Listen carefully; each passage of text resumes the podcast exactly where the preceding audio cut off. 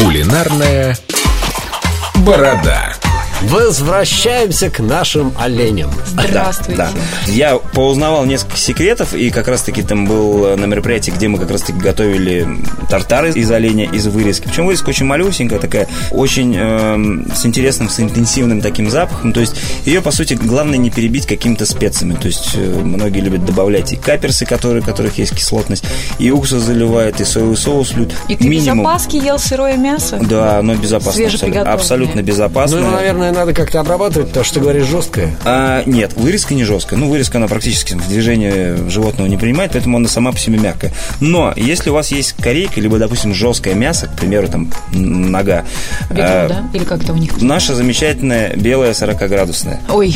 В ней маринуют э, фины, оленину, которая жесткая. Маринуют ее от 12 там, до двух-трех суток с добавлением всяких разных ягодок. Угу. Можжевельника а, какого-нибудь? А, не, у них там брусника, у них облепиха, клюква, ну, вот северные вот эти ягоды, морожки всякие. То есть вот в этой смеси маринуют вот эту ногу, она становится мягкой, потом ее растушивают, и получается очень вкусная, mm. вкусная штука. Плюс, если у вас, допустим, есть возможность купить оленью корейку, идеальное сочетание вот именно оленей корейки на косточке, это апельсиновая цедра, апельсиновый сок и красное сухое, хорошее такое цветочное Ой, вино. Вкусно. Маринуешь 2-3 часа, и потом с добавлением специями, может, мяты тархуна добавить, и уже делать, что хотите. Главное в оленине, главное в оленине, если это мягкая часть, не доводите ее до полной готовности. То есть она должна быть внутри сыроватой. Но оно же и так очень темное, это мясо. Оно темное, да, темное, такое прям, прям как, наверное, как вишня, прям такая вот плот, плотный такой цвет. Если вы доводите до максимальной прожарки, то вы получаете просто корку...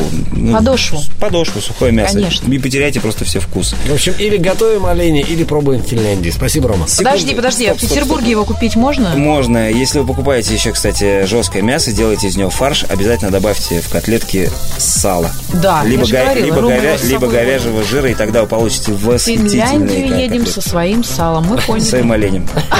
Лена, есть у тебя свой олень? Ну вот...